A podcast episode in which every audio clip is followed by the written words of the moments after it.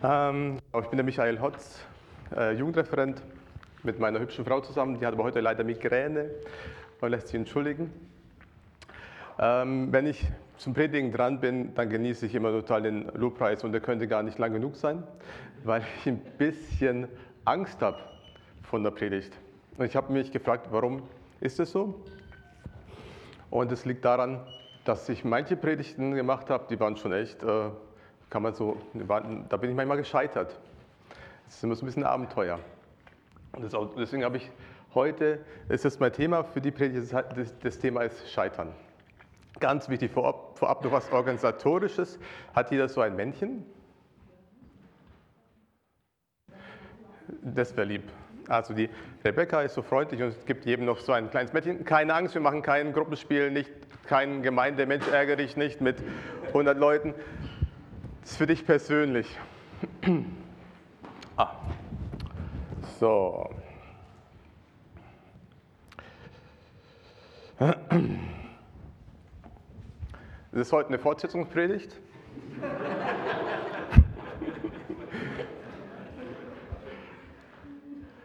Letztes Mal ging es um das Thema Scham.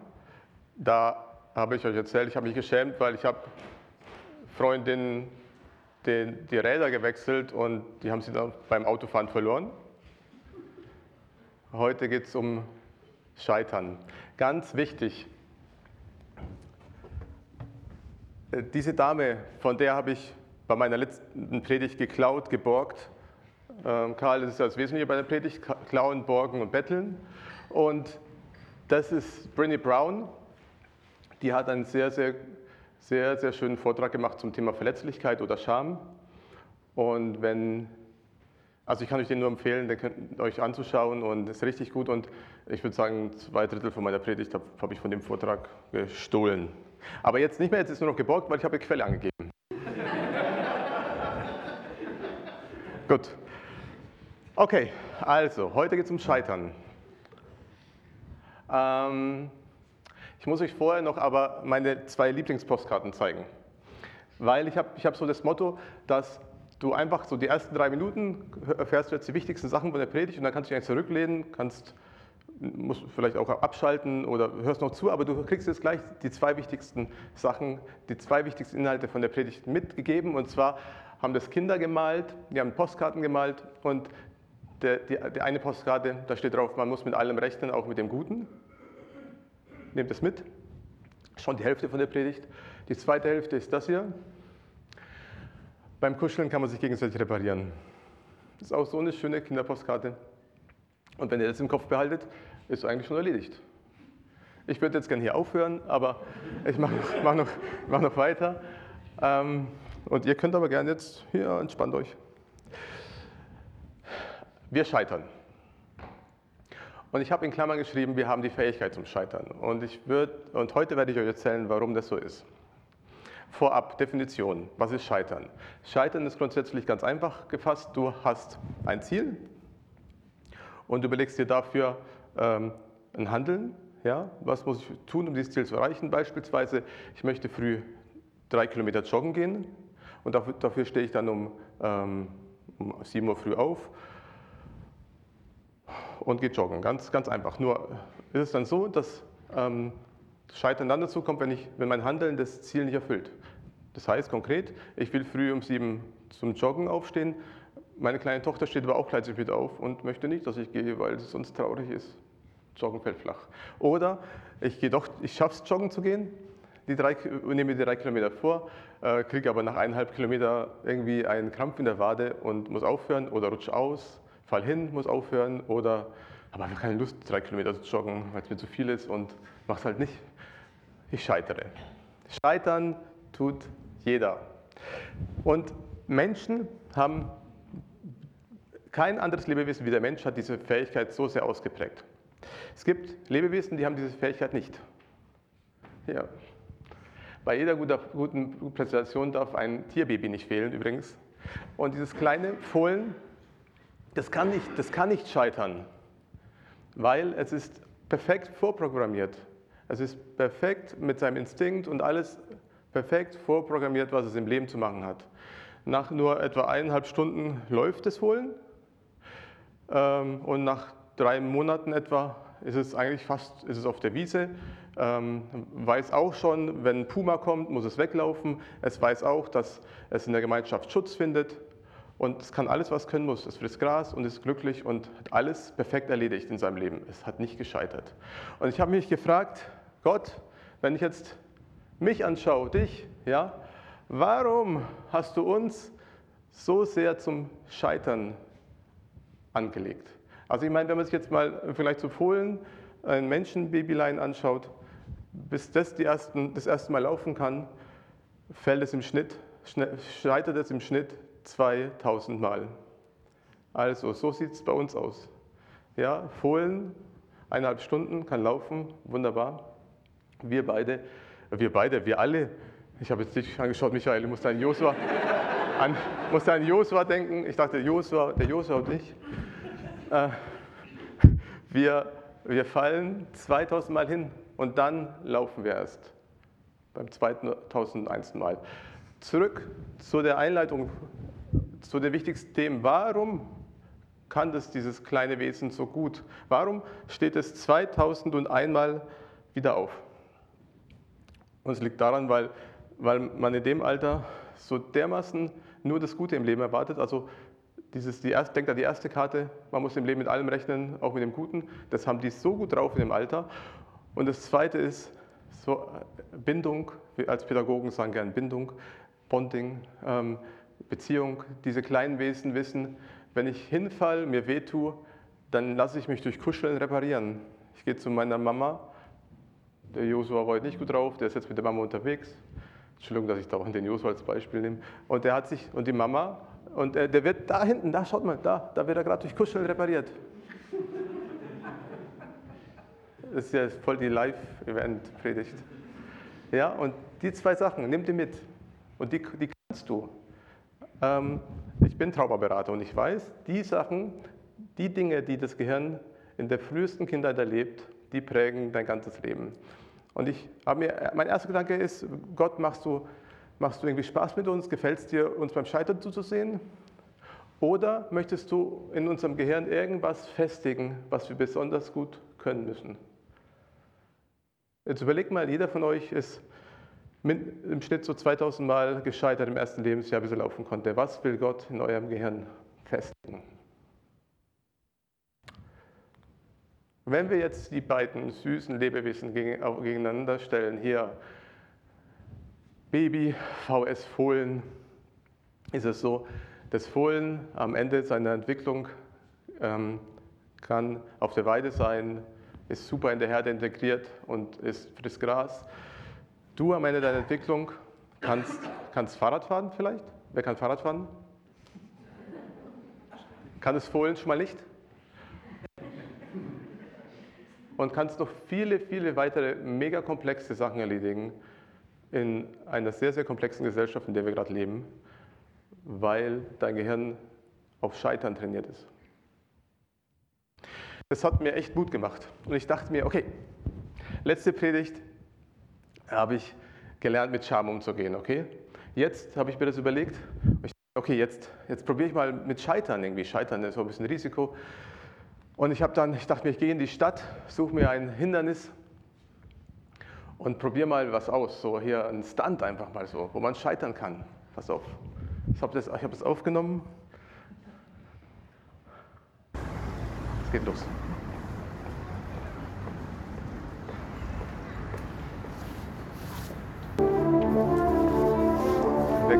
Dramatischer.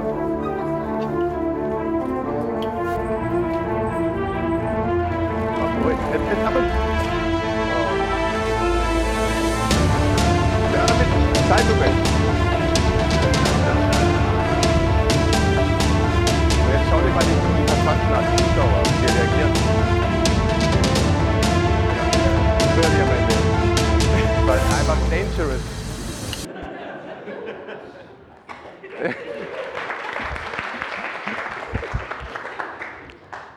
Also, ja, es ist schon gefährlich manchmal das Leben. Ich habe alles gewagt und ich habe gemerkt, vielleicht, ich meine, ich habe es dann versucht, man kann, da merkt ihr irgendwie mit dramatischer Musik und hier Perspektiven und so, wie man da aus so einem so eine Sache was rausweisen kann. Ich, Im Nachhinein dachte ich mir, vielleicht sollte ich mein Ziel ein bisschen höher stecken und habe dann gemerkt, naja, das ist doch nicht so meins. Ich möchte euch aber jetzt noch im Folgenden, also wir haben jetzt die Definition gehört zum Thema Scheitern. Ähm, wir haben, hab, ihr wisst, ihr scheitert alle und habt schon viele, viele tausend Male gescheitert. Ich möchte euch jetzt doch drei Personen vorstellen, die das besonders gut können, weil ich trotzdem gemerkt habe, dass Scheitern eine, was mit einem macht. Es ist nicht angenehm. Ich meine, wir sind jetzt hier ein bisschen auf, am Lachen und so, ja, aber, aber Scheitern ist nicht angenehm. Scheitern geht manchmal schon einem echt nah. Ich möchte euch jetzt noch drei Personen vorstellen, die das besonders gut können. Als erstes, äh, ich nenne ihn gerne den Edison des Fahrradfahrens. Den möchte ich euch als erstes vorstellen. Dazu müssen wir leider auf YouTube gehen. Tut mir leid. Also ich gebe jetzt hier ist mein YouTube, ich gebe mal hier ähm, Fabio Wittmer ein und wir machen das jetzt mal an. Ein bisschen vorspulen, das, so das Intro können wir uns sparen, größer machen, schöne Hintergrundmusik und jetzt passt auf. Oh. Ja. Das ist ein Hammer, oder? Werde ich nie können.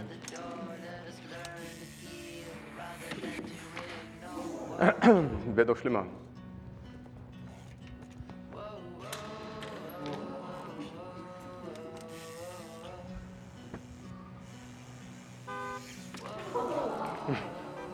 Das würde ich gut gemacht.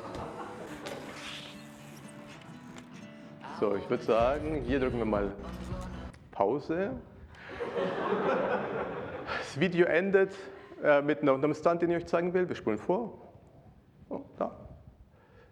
So. Genau, das ist, glaube ich, gut. Ähm, der macht es so am Schluss wirklich verrückt. Schaut euch an. Der ist jetzt nicht mehr in der Stadt drin und das war Ende des Videos völlig verrückt. Das Beste aber am Video sind nicht, nicht die Stunts. Ich euch mal, was das Beste an dem Video ist. Es kommt jetzt. Wir spulen ganz bis zum Ende. Und das Schönste an dem Video ist das da. Das, er, hat, er hat angefügt, wie oft er versucht hat, bis er die Dinger, die Stunts geschafft hat. Hier, nach dem Sturz musste er drei Wochen Pause machen, war kurz im Krankenhaus, musste seinen Ellenbogen schonen. Und dann ging es weiter.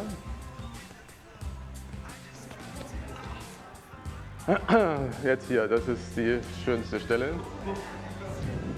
Das ist wirklich heftig.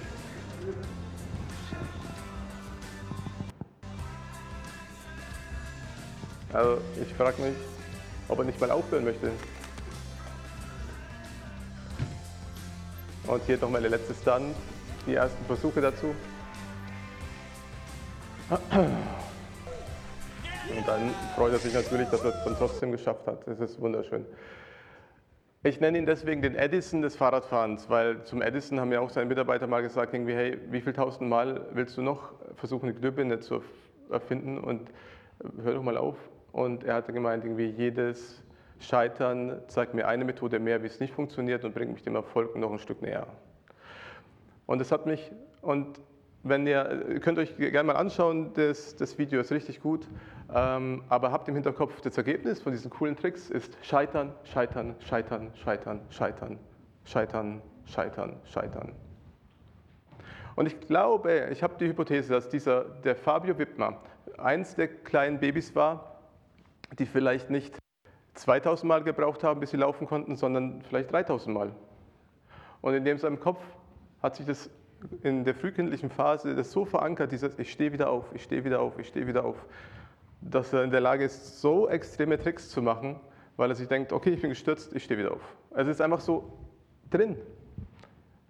Und ich bin mir sicher, dass das die Person, der Schöpfer, der, der ihn gemacht hat, so wollte. Er wollte, hey, du musst mal richtig krass Fahrrad fahren, richtig krasse Tricks machen.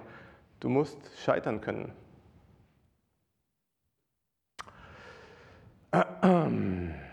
Trotzdem ist es nicht angenehm. Scheitern ist nicht angenehm.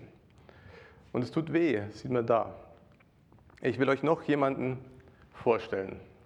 Eine zweite Person. Also Fabio Wittmer. Zweite Person, und ich möchte, das ist der David, und ich möchte gerne dazu einen, einen Psalm vorlesen, den hat er geschrieben. Er war ja Dichter, König und also Priester, äh, Priester, Prophet und König. Und er hat total gern ähm, ähm, Lieder geschrieben und eins davon äh, heißt wie folgt, also Psalm 31, 20, wie groß ist deine Güte, die du, den, die du denen bereithältst, die dich ehren und vor den Menschen denen zeigst, die dich um Schutz bitten. Du birgst sie im Schatten deiner Gegenwart, sicher vor denen, die sich gegen sie verschwören. Du schenkst ihnen Zuflucht bei dir vor denen, die sie anklagen. Ich habe mich gefragt, also der David, es wird oft über den David gepredigt, und der David ist ja wirklich ein Vorbild. Und er ist deswegen ein Vorbild, nicht weil er es richtig gemacht hat, sondern weil er so eine schöne Art hat, im Scheitern umzugehen. Der David hat viel gescheitert, ist, ist viel gescheitert, und der David ist manchmal richtig krass gescheitert. Aber er hatte so eine schöne Art, mit dem Scheitern umzugehen. Und seine, Haupt, seine, seine wichtigste Strategie war, dass er Zuflucht, dass er Zuflucht gesucht hat unter dem Schutz Gottes. Das war seine wichtigste, beste, seine wichtigste Strategie. Warum ist es so wichtig, dass du Zuflucht suchst unter dem Schutz Gottes? Also, das bist jetzt du. Und hier die Übung, du kannst Zuflucht suchen unter dem Schutz Gottes. Unter den, in den Händen Gottes kannst du Zuflucht suchen. Warum ist diese Strategie so wichtig? Ich muss erstmal über den Ankläger reden. Also, diese Strategie ist wichtig, weil sie dich vor den Anklägern schützt, schreibt er in seinem Psalm. Unter deiner Zuflucht finde ich Schutz vor meinen Anklägern. Wer ist dein Ankläger? Das sind die, die dich beim Scheitern sehen. Das sind deine Ankläger. Und sie sind zweimal zurecht. Sie sagen, hey, so geht es nicht. Sie sagen, die sagen vielleicht zu dir, hey, das packst du nicht. Das läuft nicht. Das sind deine Ankläger. Und und der David konnte eine Sache, er konnte, bevor er überlegt hat, höre ich, höre ich auf nach diesem Scheitern, mache ich nicht mehr weiter, und er hätte guten Grund dazu gehabt, hat er erstmal Zuflucht gesucht im Schutz Gottes, in den Händen Gottes. Wer ist noch dein Ankläger? Ich sage es euch ganz einfach. Also ich weiß es von mir selber, und zwar, es bin ich. Mein größter Ankläger bin ich. Weil wenn ich scheitere, das sehen nicht alle. Ich sehe es immer. Ich weiß immer, wenn ich scheitere. Ich weiß immer, wenn ich früh morgens nicht meine drei Kilometer joggen gehe. Das weiß ich. Und, und das Problem ist jetzt folgendes. Dass überall, wo du hingehst, nimmst du dich mit. Ja? Wenn du irgendwo Ankläger hast, also ich habe schon viele schlechte Predigten gehalten, aber das Gute war, ich bin nach Jena gezogen. Neuer Start. Wirklich, ich habe wirklich, äh, egal, kann ich mal was erzählen dazu, es ist aber ein anderes Thema. Doch, ich muss was erzählen, aber einmal habe ich gehalten, dann hat einer mich gefragt, ob ich wirklich Christ bin. Und es war ein Jugendgottesdienst, es waren locker 200 Jugendliche und ich habe so in den Sand gesetzt. Und einer kam zu mir und hat gemeint, bist du wirklich Christ? Ich habe über den Dornbusch gepredigt und warum der Dornbusch so ein Bild ist fürs Neue Testament, weil er in Gottes Gegenwart sein kann, nicht verbrennt. Ich fand es logisch. Aber irgendwie war das nicht so logisch beim Jüngerdienst. Also das war, hätte ich gesagt, bist du Christ? Glaubst an Jesus? Absolute Themaverfehlung. Egal. Ich hab, bin dann umgezogen einfach, habe einen Neustart, Neustart gemacht. Ich habe mich eingestellt, selber schuld. Hättet ihr mal das Video angeschaut vielleicht. Jetzt habe ich aber das Problem, meinen größten Ankläger nehme ich mit. Das bin ich selber. So, das heißt, du kannst, du kannst an die schönsten Orte der Welt fahren und dort irgendwie zur Ruhe kommen und meditieren und versuchen runterzukommen und du nimmst dich immer mit.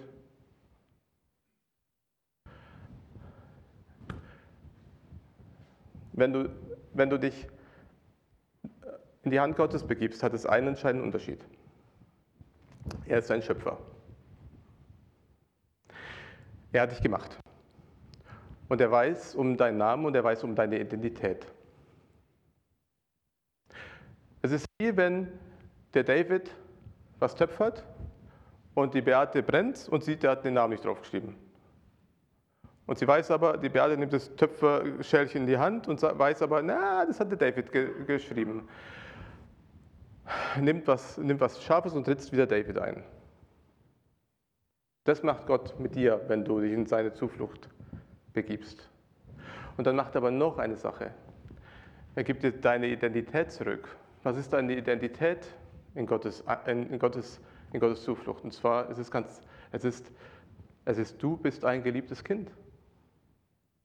Du bist sein geliebter Sohn, du bist seine geliebte Tochter. Und das kann er dir zurückgeben. Das kann nur er, weil er dich gemacht hat. Er ist ein Schöpfer.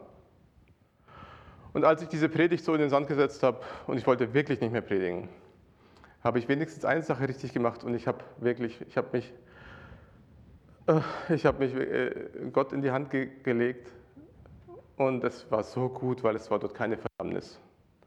Und es tat so gut, ich war echt überrascht, weil ich dachte, er macht mich voll rund. Ehrlich, ich hatte ein bisschen Angst. Aber es war so schön, weil er hat mich wieder erneuert. Er hat mir wieder meine Identität zurückgegeben. Und es war jetzt nicht irgendwie, du bist ein Superprediger und alles, sondern du bist mein geliebtes Kind.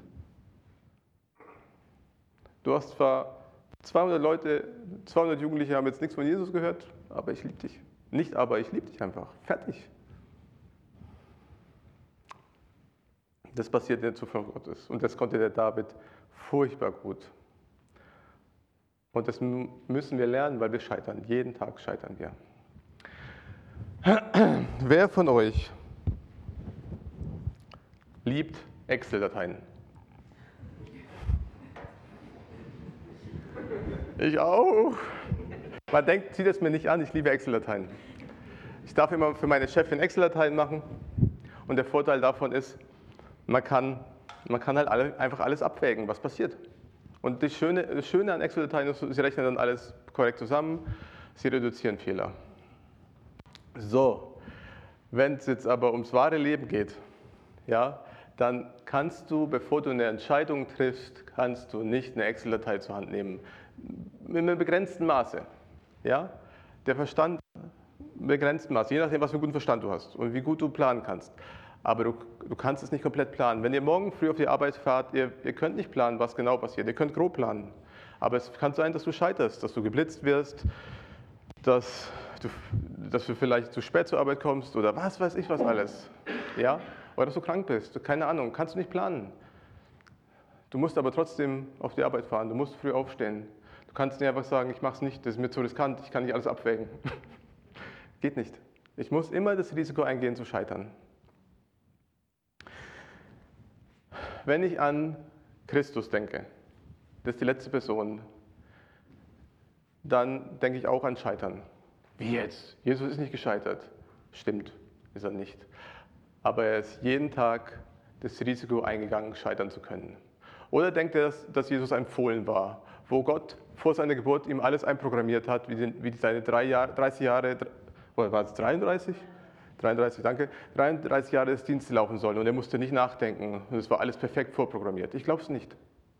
Ich glaube, er war Mensch und ich glaube, er konnte nicht perfekt alles vorplanen. Er hatte ein Ziel, er wollte sterben für uns, aber der Weg dahin war Vertrauen, jeder Tag.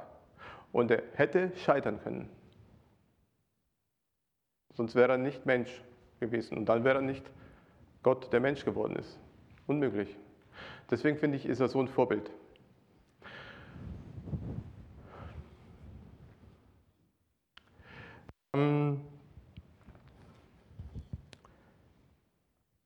Am Kreuz trägt er, dann, trägt er dann schließlich all unser Scheitern. Die Bibel spricht davon, dass er, er wurde zur Sünde. Also er wurde mit, mit all unserem Scheitern, all unserer Schuld, wurde er eins. Und was macht dieser Christus? Am Kreuz. Was ist sein letztes Wort, seine letzten Worte, die er am Kreuz spricht? Das ist folgendes, es kommt auch auf Psalm 31 und äh, kurz vorm Tod oder äh, sagt er, äh, in deine Hände befehle ich meinen Geist. Das ist ein Kindergebet. Das ist ein jüdisches Kindergebet. Jesus endet mit einem jüdischen Kindergebet am Kreuz. Er sagt irgendwie, hey, ich trage gerade hier alles Scheitern, ich bin eins geworden damit, mit all dem Scheitern. Und er sagt, in deine Hände, Gott, befehle ich meinen Geist. Das ist mein letzter, mein letzter Ratschlag für euch. Wenn du merkst irgendwie, hey, boah, das, Scheitern, das jetzt gerade passiert ist, das mir letzte Woche passiert ist, das mir vor zehn Jahren passiert ist, puh, das ging mir jetzt echt nah. Das ist nicht so angenehm. Da möchte ich dir sagen, mach das, was Christus am Kreuz getan hat. Und sag, hey, sag Gott, in deine Hände befehle ich meinen Geist. Und was Gott kann, weil er dein Schöpfer ist, er kann dich wirklich komplett wiederherstellen. Er kann dich komplett wiederherstellen. Nach drei Tagen ist Jesus auferstanden und er war nicht so, boah, ich bin jetzt aber ganz schön gescheitert, war jetzt echt anstrengend am Kreuz und ich weiß jetzt nicht, sondern er war komplett wiederhergestellt. Und er hatte wieder hatte neue Kraft. Und, das, und Gott liebt das, mit, das mit dir zu tun. Ich bin jetzt äh, mit der Predigt zu Ende und ich habe noch, noch eine Übung für euch und die könnt ihr, könnt ihr machen, beim, Let, beim Lied, wenn es, das letzte Lied läuft. Ist es das letzte Lied? Wenn die zwei Lieder laufen. Ähm, nimm, dein, nimm dich und leg dich in Gottes Hand. Drück ganz fest zu. Und, und ich möchte dir zwei Gebete vorschlagen. Das erste Gebet, das ich dir vorschlagen möchte, ist, dass. Ähm, dass du einfach Gott, dass du diesem Jesus dein Leben gibst. Und schau, was er mit damit macht. Gib dem Schöpfer, gib diesem Jesus dein Leben und schau, was er damit macht. Leg es einfach in seine Hände. Und vielleicht denkst du, nein, ich bin schon so lange auf dem Weg und ich habe so viel investiert in dies und jenes. Und ich möchte sagen, nein, probier es trotzdem mal. Leg, leg dein Leben in seine Hände. Und das Zweite, was ich dir vorschlagen möchte, ist, wenn du vielleicht schon denkst, du bist schon ganz lang Christ, das war Jesus übrigens auch, ähm, trotzdem, leg dein Geist in seine Hände. Vielleicht fühlst du dich gerade zermartert, vielleicht fühlst du dich einfach, war die letzten Jahre viel, viel scheitern und du hast auf einige Sachen keine Lust mehr, dann darfst du als Christ auch sagen, ich möchte jetzt neu meinen Geist in deine Hand legen. Nehmt euch dafür Zeit für diese beiden Sachen, äh, wenn die Lieder jetzt laufen. Und ähm, Amen.